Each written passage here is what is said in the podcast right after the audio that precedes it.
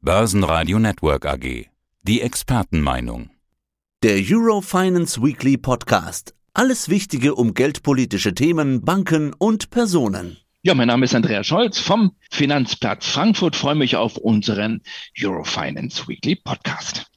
Andreas, ich hatte die Woche ein krasses Sprachbild gehört, was die Situation, finde ich, recht gut beschreibt. Die Notenbanken versuchen mit hohen Zinsen die Nachfrage abzuwürgen, bis der Inflation die Luft ausgeht.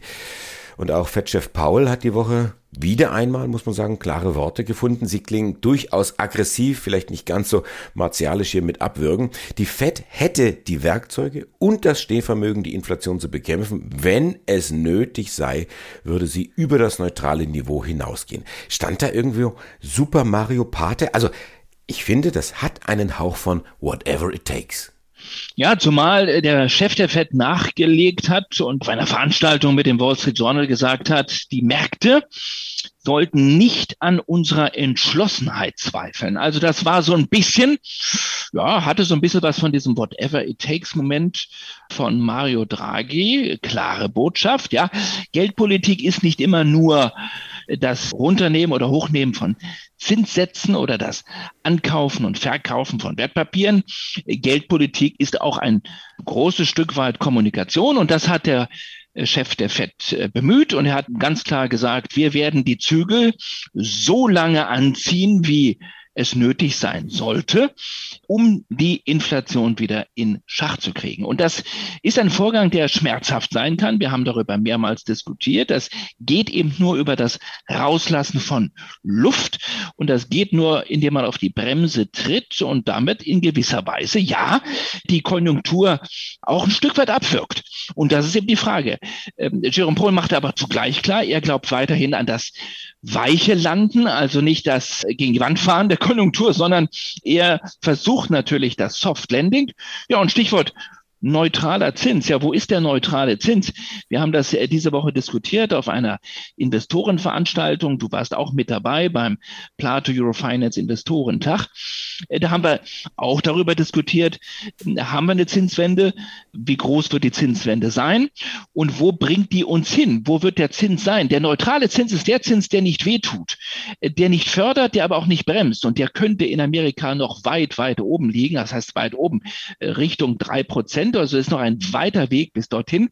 Denn wir dürfen ja auch nicht vergessen, wir sollten immer unterscheiden den Nominalzins und den Realzins. Wir sind ja bei einer Inflation von acht Prozent real definiert, also was den Realzins anbelangt, noch ganz, ganz deutlich im negativen Bereich. Also das braucht noch ein Stück Wegstrecke, bis da der Zins überhaupt erstmal ins Positive kommt. Auch bei der EZB bringen sich immer mehr Falken in Stellung. Einer davon ist der Holländer Klaas Knot. Er ist nicht nur exzellenter Ökonom, sondern auch Chef der holländischen Notenbank, der DNB, der, der Nederlandse Bank. Klaas Hendrikus Willem Knot. Platzt jetzt, Achtung Wortspiel, der Knoten? Ja, also zumindest wird aus dem Taubenschlag im Frankfurter Ostende immer mehr ein Falkenhorst. Es sind immer mehr Falken dort, äh, zum Teil noch mit etwas gestutzten Flügeln, aber die Falken bringen sich in Stellung. Das ist ja unser Bild. Die Tauben geldpolitisch wollen die Zinsen eher unten lassen und wollen abwarten und die Falken wollen sozusagen die Zinsen anheben. Und ja, so ein Klassiker unter den Falken, das sind natürlich die sogenannten Stabilitätsländer. Da kommen die Falken her.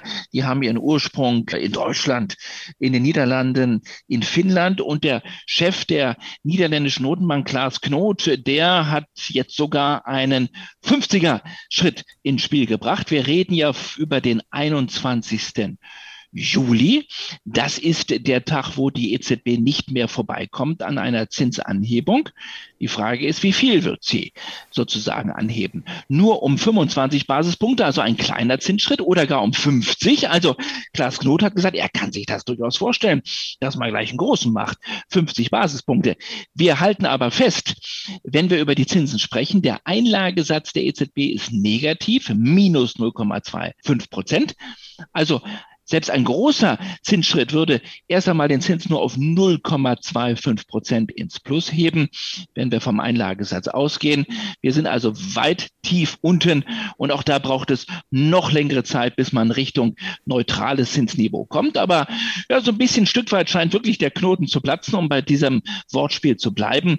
Die EZB, das sage ich mal so, sie kommt um diese Zinsanhebung am 21. Juli nicht mehr vorbei. Und wir haben dieser Tage auch das Sitzungsprotokoll vom April nachlesen können.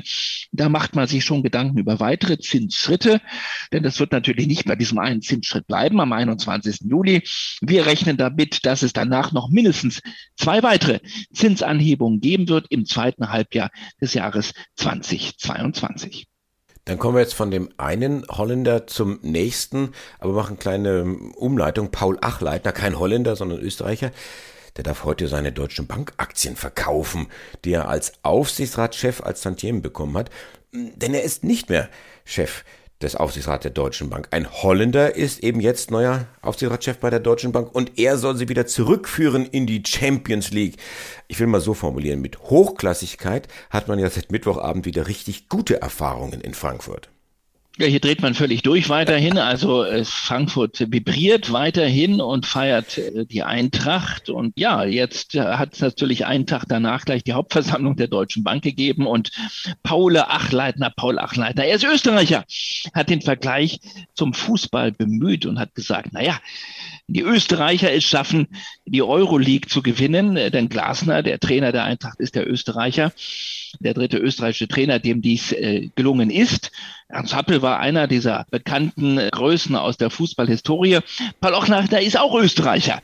Er hat gesagt, ja, die Euroleague haben wir, glaube ich, hier wir mit der Deutschen Bank, aber jetzt geht's weiter. Äh, der Weg der Deutschen Bank muss weitergehen in Richtung Champions League und dafür braucht es einen Holländer jetzt sozusagen.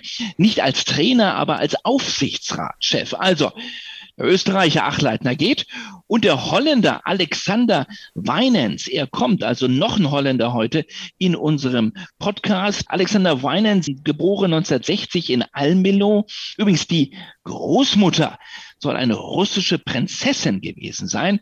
Ja, der Mann kennt sich aus in Sachen Banking, er kennt sich aber auch aus im Versicherungsgeschäft. Er war lange Zeit äh, Chef, CEO und Chairman des niederländischen Versicherers Aegon, hat aber seine Karriere im Private Banking bei ABN AMRO begonnen und ist jetzt, so nennt man das ja mittlerweile, ein sogenannter Multi-Aufsichtsrat. Er ist in verschiedenen Aufsichtsräten Mitglied, unter anderem bei Air France, KLM, bei Salesforce, bei Uber. Also er ist ein Mann, der sich auch mit der neuen Technik auseinandersetzt, mit der Digitalisierung. Er war lange Zeit auch im Aufsichtsrat bei der Citigroup. Und das Mandat hat er jetzt eingetauscht gegen den Aufsichtsratsvorsitz bei der Deutschen Bank. Und da wurde viel darüber diskutiert, hat der Mann nicht zu viel zu tun? Hat er dann überhaupt noch Zeit für die Deutsche Bank? Hat er das richtige Netzwerk? Naja, er wurde mit fast 98 Prozent gewählt. Das sind ja dann immer Abstimmungsergebnisse wie früher in der Volkskammer. Also da ist alles glatt gegangen. Die Hauptversammlung war insgesamt auch relativ ruhig. Sie war auch wieder virtuell, also nicht vor Ort. Wir erinnern uns ja an turbulente Hauptversammlungen in der Vergangenheit. Also Weyens ist der neue Mann an der Aufsichtsratsspitze, der sozusagen jetzt mit Christian Sewing die Deutsche Bank ja vielleicht in die Champions League führt. Äh, in die kommt ja auch die Eintracht dann ab dem Sommer. Wir machen so eine richtige Europareise, habe ich so den Eindruck. Äh, komm, lass uns Italien noch reinnehmen. Auch bei der ja. Commerzbank, da könnte sich zumindest im übergeordneten Sinne das ganz große Personalkarussell drehen. Offenbar hat sich die Unicredit für eine Übernahme interessiert. Was ist dran und was munkelt man am Finanzplatz? Ja, Andrea Aussel sozusagen, der, der Cheftrainer, jetzt bleiben wir mal so, also der CEO der Unicredit aus Milano. Das war damals Matthäus, der gesagt hat, äh, egal, Madrid, Mailand, Hauptsache Italien. Also, wir schauen nach Milano. Der hat offenbar äh, die Fühler ausgestreckt gehabt, muss man jetzt sagen, in Richtung Frankfurt, nicht in Richtung Deutsche Bank, aber in Richtung Commerzbank. Also wir treiben mal wieder eine Sau durchs Dorf, über die wir schon in der Vergangenheit häufig geredet haben, über das Thema mögliche Übernahme der Commerzbank durch ein anderes großes europäisches Institut. Und die Financial Times hat nun ausgegraben, dass Anfang diesen Jahres, Januar, Februar, dieser Andrea Aussel vorgefühlt hat bei einem gewissen Manfred Knof, beim Vorstandsvorsitzenden der Commerzbank, beim CEO. Man hatte wohl auch schon vor, sich zu treffen und über eine mögliche Übernahme der Commerzbank zu reden. Und dann kam der Ukraine-Krieg dazwischen. Und da hatte man andere Themen auf der Agenda. So, jetzt ist die große Frage, ist das Ding vorbei? Oder kann das wiederkommen? Also das ist ein Thema, was ich nicht ganz vom Tisch wegschieben würde. Ich würde es auch nicht ausschließen, aber die Wahrscheinlichkeit ist jetzt erstmal etwas gesunken, weil die Banken wieder andere Themen haben. Aber ich denke schon, dass wir hier in diesem Weekly Podcast in den nächsten Monaten immer mal wieder über die Commerzbank sprechen werden und auch über eine mögliche Übernahme durch einen richtig großen europäischen Champion. Also das ist weiterhin eine Option, auch wenn sie jetzt erst einmal wieder vom Tisch ist. Mailand oder Madrid, Hauptsache Italien. Ich glaube, Andi Möller war das gewesen. Ich, ah, das war Möller. Genau, ich muss mich bei Matthäus entschuldigen. Matthäus hätte es auch sagen können und äh, äh, Möller hat auch bis heute bestritten, dass er das jemals gesagt hätte. Zitiert. Andi Möller, Eintracht Frankfurt, da schließt sich doch der Kreis. Also dann ist es alles wirklich europäisch und wieder mitten im Herzen von Europa hier. Aus dem Taubenschlag wird ein Falkenhorst. Die EZB kommt nicht vorbei an einer Zinsanhebung im Juli. Die Frage ist nur, um wie viel. Andreas Scholz. Dankeschön nach Frankfurt an den Finanzplatz. Viele Grüße, tschüss. Das war der Eurofinance Weekly Podcast. Börsenradio Network AG.